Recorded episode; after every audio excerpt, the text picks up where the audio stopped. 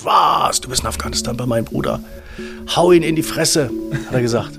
Dann meinte er, nee, hau ihn doch nicht in die Fresse, ich will ja noch Geschenke von ihm. Und so begann die Geschichte. Es kann schon sein, dass du dann am Ende als Spielball äh, zweier äh, rivalisierender Taliban-Fraktionen plötzlich endest. Und äh, nur weil die sich gegenseitig äh, Augen auspicken wollen, du dann wochenlang in so einem sogenannten Gästehaus festsitzt. Weil ja, wir immer noch, glaube ich, sehr viel romantische Vorstellungen äh, haben, was äh, rasche, äh, simple Integration äh, angeht. Ähm, ich glaube, es hilft gegenseitig sehr, wenn man diese Illusion mal nicht hat und ähm, quasi aufgeklärter miteinander umgeht.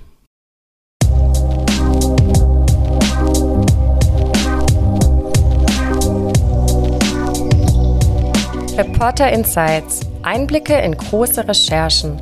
Ein Podcast von Reportagen FM und der Reportageschule Reutlingen.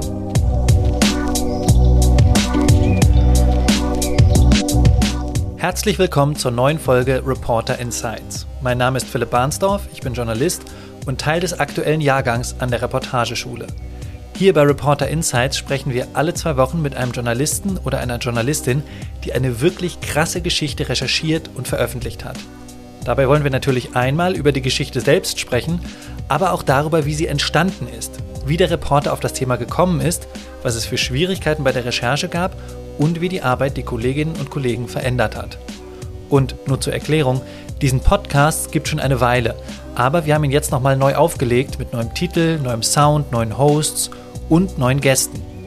Und der erste von diesen Gästen ist Wolfgang Bauer. Er schreibt vor allem für die Zeit Reportagen aus aller Welt. Mit ihm habe ich über seine letzte große Veröffentlichung im Zeitmagazin gesprochen. Darin geht es um zwei Brüder. Der eine ist aus Afghanistan nach Deutschland ausgewandert und arbeitet jetzt hier als Gärtner. Der andere ist in Afghanistan geblieben und hat sich dort den Taliban angeschlossen. Was die beiden noch verbindet und was Wolfgang bei der Recherche erlebt hat, das hört er jetzt. Hallo Wolfgang. Hallo Philipp. Wolfgang, schieß doch mal gleich los. Du hast über diese zwei Brüder geschrieben, einer in Deutschland, einer in Afghanistan. Was sind das für Menschen? Was ist das für eine Geschichte? Ähm, ich, ich, reise ja schon seit über 20 Jahren in das Land, nach Afghanistan äh, und ähm, besuche immer wieder ein, ähm, ein Dorf in Afghanistan, Abdul Khel, ähm, so auch vor zwei Jahren.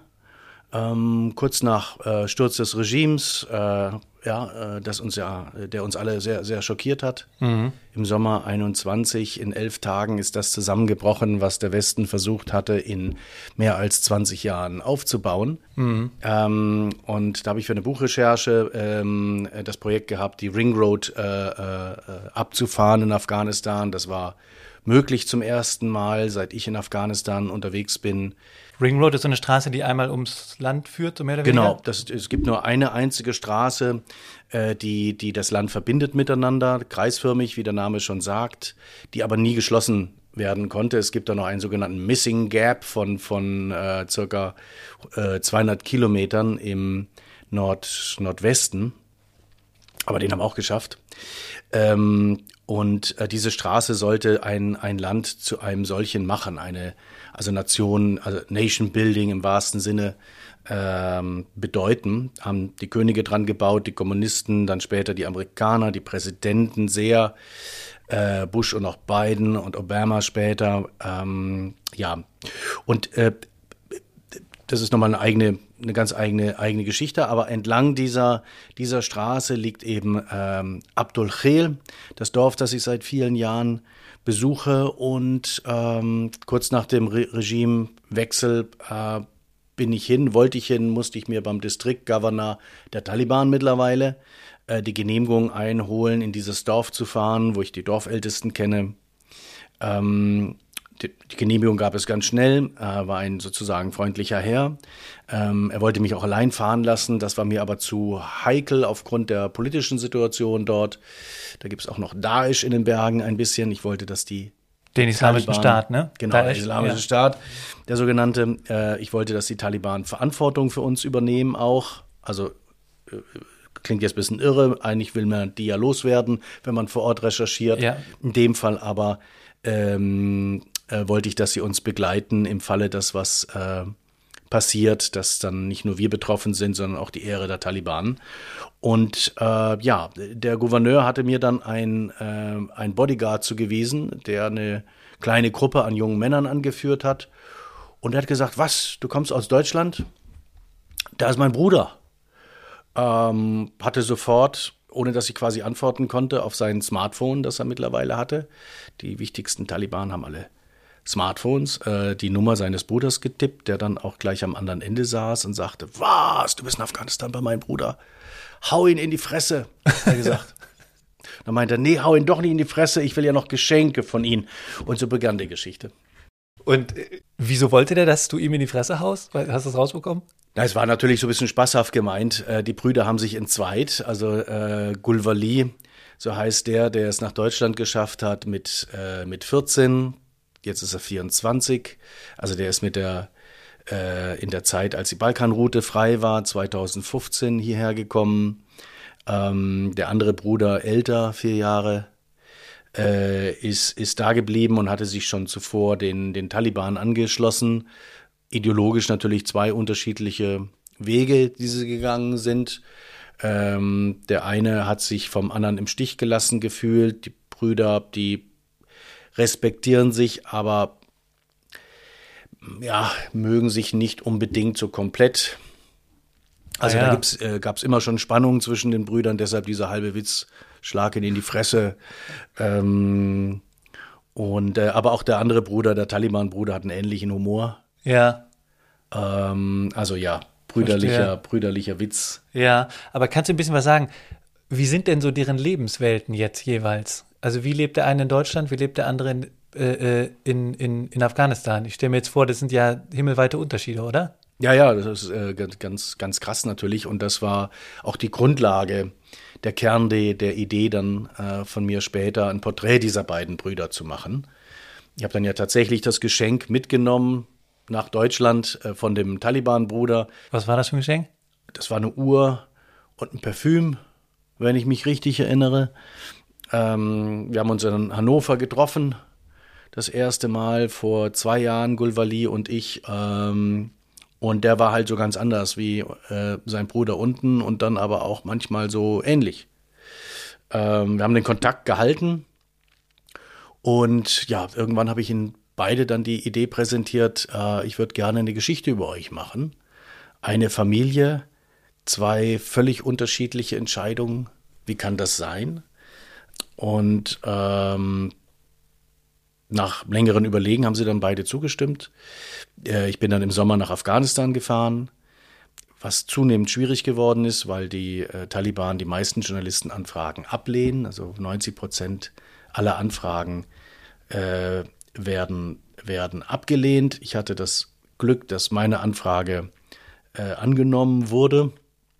Ich hatte das Glück, dass ich einen wunderbaren Übersetzer an meiner Seite hatte, Lutfullah Quasima, und äh, wir haben dann zuerst den, den Taliban-Bruder, also Sabirullah, besucht. Ähm, und Sabirullah hat gerade kurz davor eine Beförderung erfahren.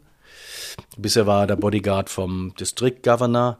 Der District Governor ist jetzt der Polizeichef eines anderen Bezirks geworden in der gleichen Provinz. Und Sabirullah ist quasi Wachtmeister, äh, Chef einer kleinen Polizeistation, zuständig für drei grö größere, acht kleinere Dörfer geworden. Und sein Hauptquartier ist sozusagen in einem Schrein, ähm, in einem, äh, in einem Sufi-Schrein, wunderschöner Park mit Datteln, dem äh, Grabgelege eines äh, Menschen, der äh, dem, dem nachgesagt wird, dass er eine größere Nähe zu Allah hat. Ähm, da pilgern jeden Tag hunderte von Frauen hin, um zu beten und ja. äh, sich äh, von psychischen Problemen zu befreien, die sie, glaube ich, jetzt zuhauf haben in dieser neuen Taliban-Zeit. Ähm, und äh, in einer Ecke von diesem Park, äh, der Park hat eine große, große alte Lehmmauer drumherum mit Türmen, da äh, kampierten dann die Taliban-Polizisten und wir dazu für vier, fünf Tage. Ah ja, kannst du irgendwie kurz erzählen, wie läuft, also wie macht die, wie machen die Taliban Polizeiarbeit? Wie, Wie läuft das konkret ab? Wie das konkret abläuft, kann ich dir auch nicht genau sagen, weil wir hatten natürlich einen Aufpasser dabei. Das heißt, Sabirullah hat einen Aufpasser dabei gehabt, ein äh, Yassin, der von der Stabsstelle geschickt worden war, also ein höherrangiger, ähm, der bei den Taliban war das auch nicht so ganz geheuer, dass ähm, wir da jetzt so viele Tage unterwegs waren mit denen zusammen. Ähm, äh, ja, die waren aus Gastfreundschaftsgründen äh, familiärerseits, weil ich ja Sabirullah kannte seit einiger Zeit, seinen Bruder kenne in Deutschland, quasi verpflichtet, uns Gastfreundschaft zu gewähren. Das war für die eine ah. Verwirrung der Gefühle. Einerseits Journalisten haben sie bis vor kurzem selber entführt, also nicht die Taliban, denen, denen ich da begegnet bin. Ähm, aber äh, generell natürlich hätten die uns noch vor zwei Jahren äh, entführt und Lösegeld oder so verlangt für unsere Freilassung. Ähm, andererseits aber äh, waren wir jetzt der Familie dieser Taliban-Menschen äh, verbunden. Und da ist man höflich und man muss auch aufpassen, dass man jetzt ähm, die Netzwerke nicht, nicht, nicht, äh, nicht beschädigt, äh, die, die familiären. Das ist alles sehr heikel. Ähm, deshalb hat dann der Kommandeur von Sabirullah, den wir ja auch schon kannten, uns genehmigt, also äh, jetzt mehrere Tage mit den Taliban zusammen zu sein, was sonst eigentlich für Journalisten nicht möglich ist. Okay. Äh, aber wir hatten da eben einen Aufpasser mit dabei, der eben dafür sorgen sollte, dass da nicht, ja, da, wer weiß, vielleicht arbeiten wir doch für den CIA. Ja, aber habt ihr, habt ihr irgendwie gesehen, irgendeinen so Fall, den die dann bearbeitet haben, irgendeinen Einsatz, wo die hingerufen wurden? Ja, äh, äh, das haben wir, aber ich habe das deswegen eben einschränkend äh, äh, beschrieben, ähm, weil wir halt, ja, wir wurden mit auf Patrouille genommen, uns wurden Dinge gezeigt, aber es war schon auch immer demonstrativ in unsere Richtung hin Verstehe. Äh, operiert. Ähm, ja.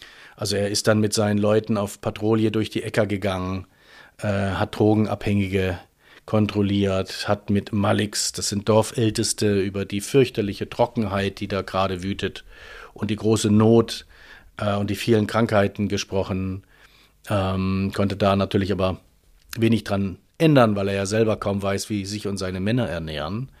Wir sind auf so eine Nachtaktion mal gegangen, äh, um einen Informanten an einer Klinik, der Dorfklinik, äh, ins Gewissen zu reden, äh, der, äh, der gemeldet hatte, ein paar Wochen zuvor, dass der verantwortliche Arzt, der nämlich richtig erinnere, Lebensmittel für äh, unterernährte Kinder oder schlecht ernährte Kinder verhökert auf private Rechnung, Korruption also. Ja. Äh, und der Nachtwächter hatte den Sabirullah versprochen, ihn Meldung zu machen, wenn er ihn das nächste Mal äh, beim Diebstahl erwischt. Ähm, solche Dinge haben wir getan.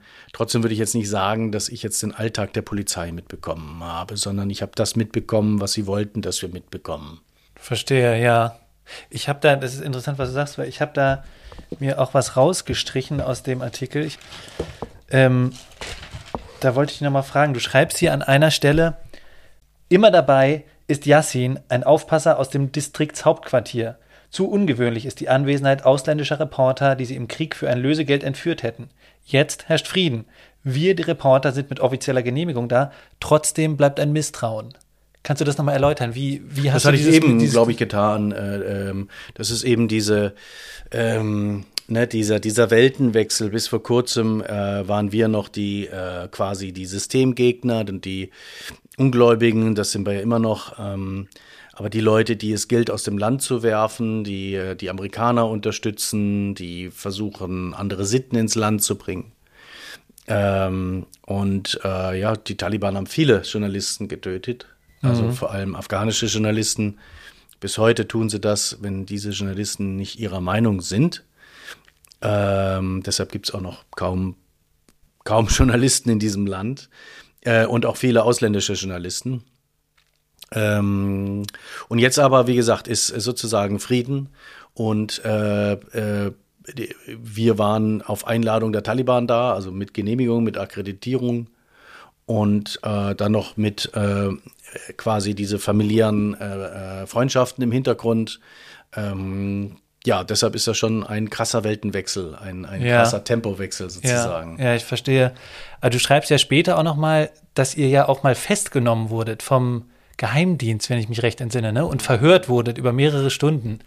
Ähm, hast du da auch irgendwie mal richtig Angst? Von wegen, jetzt geht's mir an den Kragen? Also nach etlichen Tagen wurde das, hat er dieses, ne, versucht zu beschreiben, dieses, äh, äh, dieses, dieses äh, Gefühl, äh, immer noch das Grundmisstrauen, das da war, äh, also die Verwirrung der Gefühle, würde ich einfach sagen, auf Seiten der Taliban.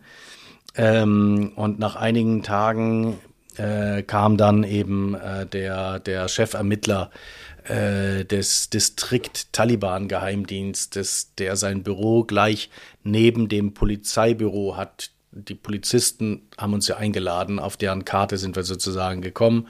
Jetzt wollte aber der Taliban Geheimdienst dann auch nochmal sicherstellen, wer wir denn wirklich sind. Ähm, und das war angespannt, als wir gebeten wurden, äh, sie zu begleiten zu ihrem Büro.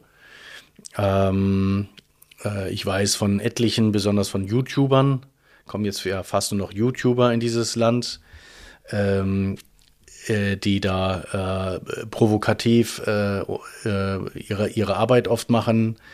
Ähm, dass die dann. So, YouTuber aus dem Westen, meinst du? Ja, Oder? YouTuber ja. aus dem mhm. Westen die dann sagen, hey, ihr behandelt Frauen scheiße, wie könnt ihr das rechtfertigen? Also so auf die kon konfrontative Art. Mhm ähm, die dann äh, mitunter halt äh, für Monate in irgendwelchen Gäst, Gästehäusern, ähm, ähm, irgendwelchen Häusern vom Taliban-Geheimdienst dann festgehalten wurden, ohne ja. Telefonverbindung nach außen ja. und ohne dass die Angehörigen wissen, was jetzt los ist. Ähm, deshalb waren wir natürlich schon sehr angespannt, als wir dann quasi äh, äh, diese Einladung bekamen und dann im Büro vom Geheimdienst saßen.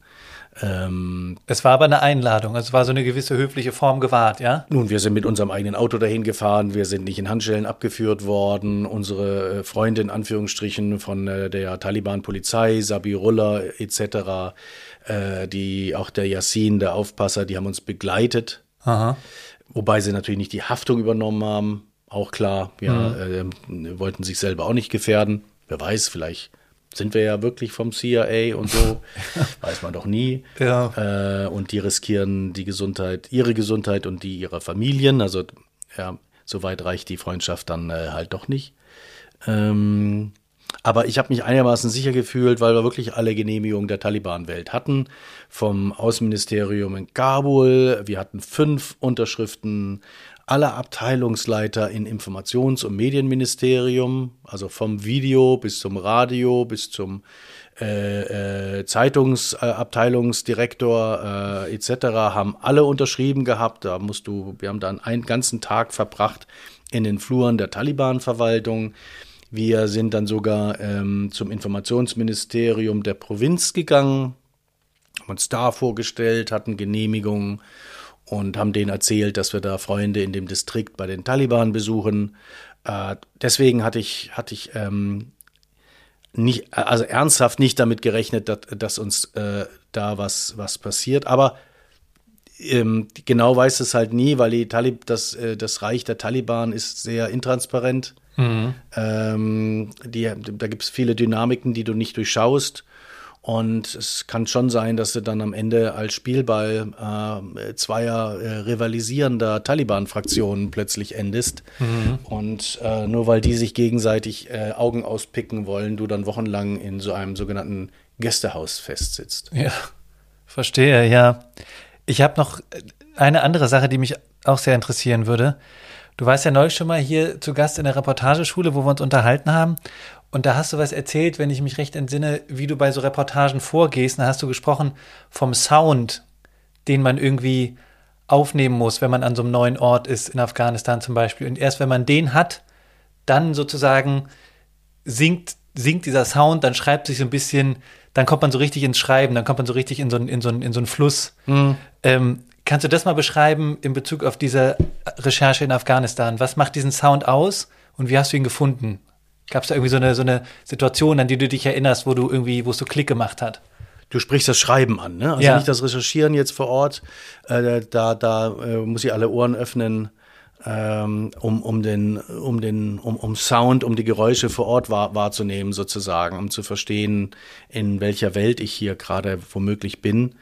Ähm, Ja, aber tatsächlich jetzt beim Schreiben so, äh, dass, dass ich quasi, ähm, ich will mich ja nicht, äh, das ist ja die, die, die Falle, wenn du Reportage schreibst, dass du sie ständig äh, irgendwann nur noch wiederholst. Mhm. Auch stilistisch, vom Grundsound her.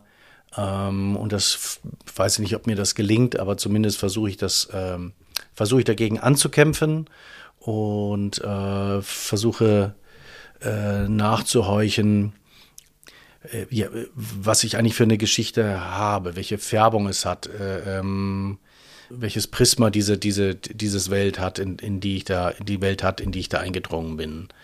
Ähm, und das braucht, das braucht Zeit bei mir. Manchmal habe ich es ganz schnell, das ist ein Geschenk des Himmels, dass ich dann die Grundmelodie habe quasi, also auch was den Satzrhythmus angeht und den, ähm, und, ähm, den Einstieg. Am Einstieg entscheidet sich das bei mir immer. Ich kann keinen Text schreiben, ohne nicht den Einstieg zuerst zu haben. Mhm. Und so, dass der Sound des Einstiegs so ist, wie dass ich mich da drin wohlfühle, dass ich es selber spannend äh, finde. Also mhm. ich muss es ja mhm. erstmal selber für mich spannend machen. Mhm. Ähm, damit, äh, damit ich die, mich dann weiter durch, äh, durch das Schreiben sozusagen ziehe. Also ich muss selber in diesen Sog hinein geraten, in den mir dann hoffentlich die, die, die Leser und die Leserinnen dann folgen, folgen mögen. Ähm, das geht mal schneller, mal weniger, mal weniger schnell. Ähm, ja, aber ich, ich, ich weiß nicht, ob man so beschreiben kann, aber wie ist denn dieser Sound, die, den du für die Taliban so gefunden hast? Kann man das sagen oder? Also präzise kannst du es nicht sagen. Es ist wirklich sehr, sehr gefühlig, also sehr. Ähm, äh, ich habe ja zwei Personen beschrieben. Das war jetzt die Herausforderung bei dem, bei dem Text.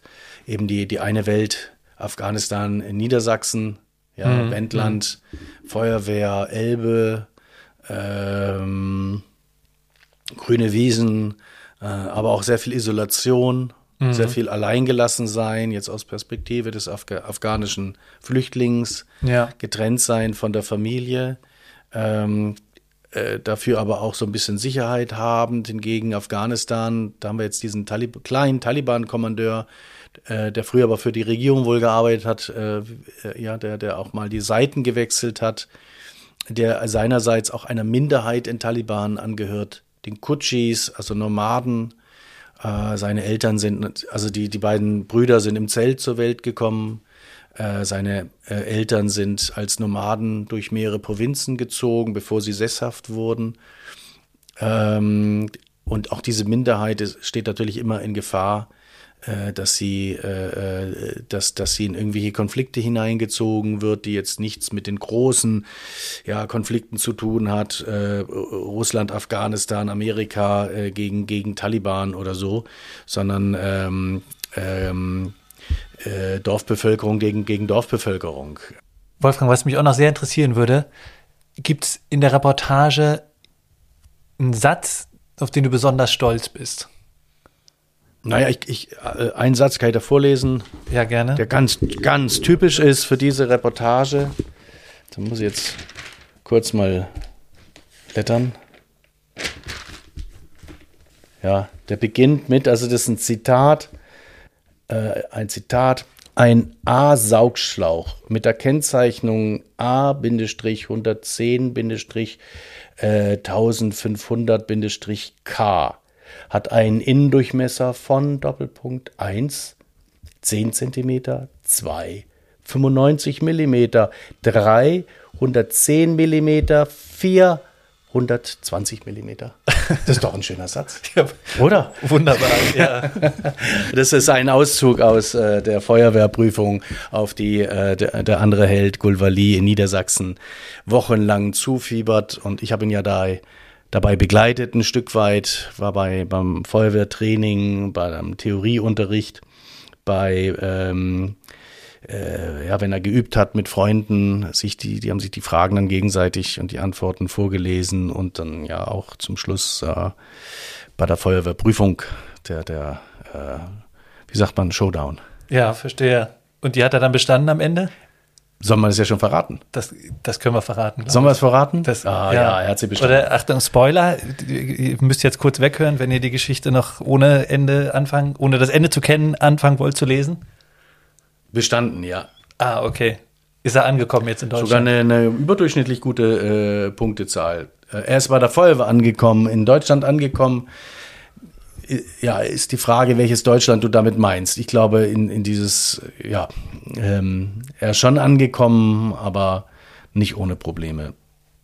Klar, ja. Und, ähm, ähm, aber hast du denn mal irgendwas zurückgehört? Vielleicht von einem der beiden Brüder zum Beispiel, die es gelesen haben? Ja, also vom deutschen Bruder habe ich zurückgehört. Und, und was, was, hat er gesagt? Ja, ich hatte lange, lange Angst, wirklich Sorge, dass er verletzt ist durch diesen Text. Ähm, äh, wer ihn liest, mag, mag verstehen, warum.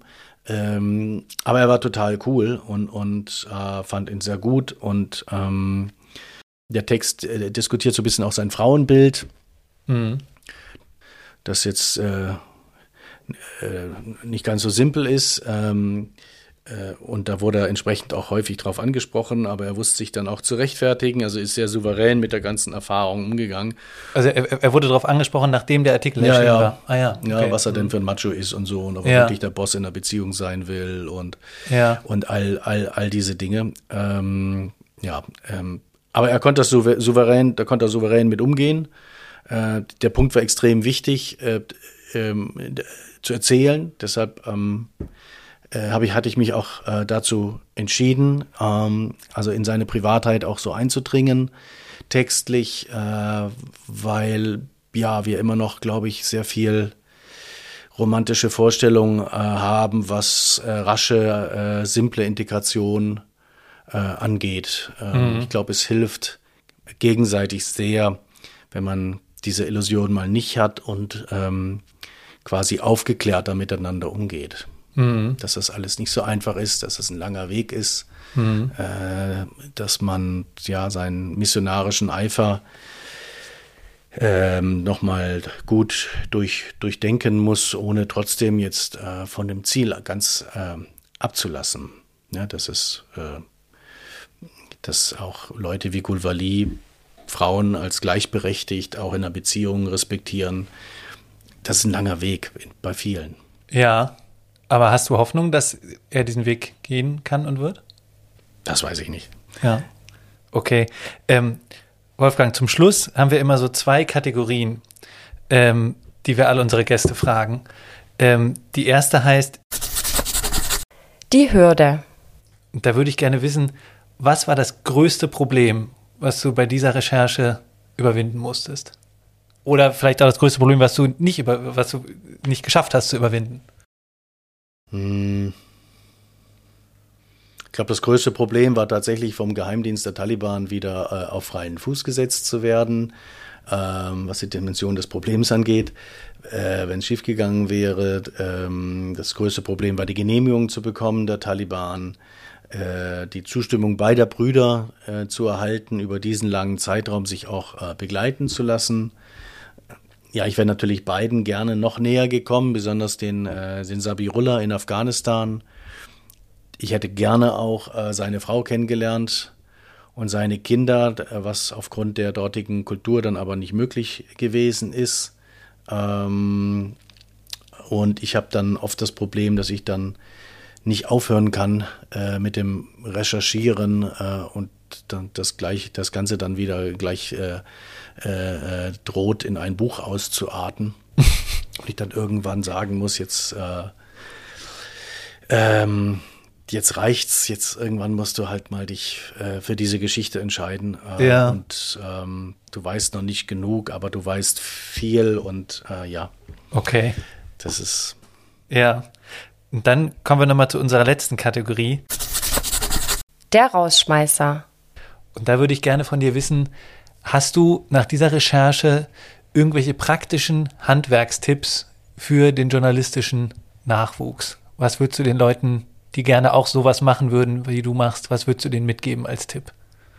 Ein offenes Visier zu haben, ähm, nicht, nicht von äh, Interviews zu reden, sondern versuchen, Gespräche anzustreben, ja, äh, das finde ich immer traurig, äh, wenn, wenn, wenn Leute dann nur Frage nach Frage nach Frage stellen, äh, ohne, ohne aber auch ein bisschen was von sich preiszugeben, ohne den anderen, also den Gesprächspartner oder die Partnerin, was zurückzugeben, sie teilhaben zu lassen. Ich bezeichne immer das, äh, das Interview als gescheitertes Gespräch.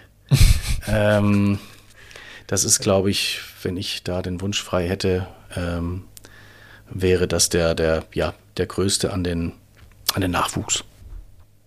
Alles klar. Wolfgang, vielen Dank. Das war ein sehr interessantes Gespräch. Ich danke dir. Bis und bald. euch fürs Zuhören.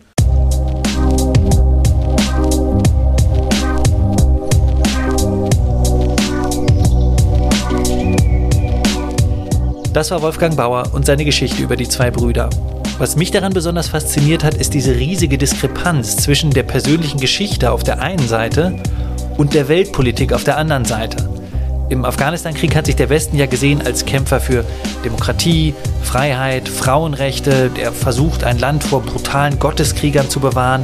Das war ja ganz stark ideologisch aufgeladen und, und polarisiert. Diese beiden Brüder dann, einer bei der Freiwilligen Feuerwehr im Wendland und der andere bei den Taliban, telefonieren so ganz selbstverständlich miteinander, halt über diese massiven ideologischen und kulturellen Grenzen hinweg, machen da Scherze, schicken sich gegenseitig Geschenke, also wirklich abgefahren. Ich fand außerdem noch spannend, was Wolfgang über Interviews als gescheiterte Gespräche gesagt hat. Dass es also bei solchen Recherchen wichtig ist, als Reporter nicht einfach Fragen abzuhaken, sondern sich auf Augenhöhe mit den Menschen zu unterhalten und auch was von sich preiszugeben. Und damit sind wir jetzt aber am Ende der ersten Folge von Reporter Insights angelangt. Übernächste Woche geht's weiter. Dann ist die Kollegin Lisa McMinn zu Gast. Sie ist jahrelang immer wieder nachts mit Würgereizen und richtig schlimmen Angstschüben aufgewacht. Und darüber hat sie eine faszinierende Ich-Geschichte geschrieben. Von der wird sie uns dann berichten. Hört also gerne wieder rein. Ihr findet uns auf allen Podcast-Plattformen und abonniert unseren Podcast. Das kostet nichts. Wir freuen uns und werden dadurch im Internet leichter gefunden. Tschüss und bis bald.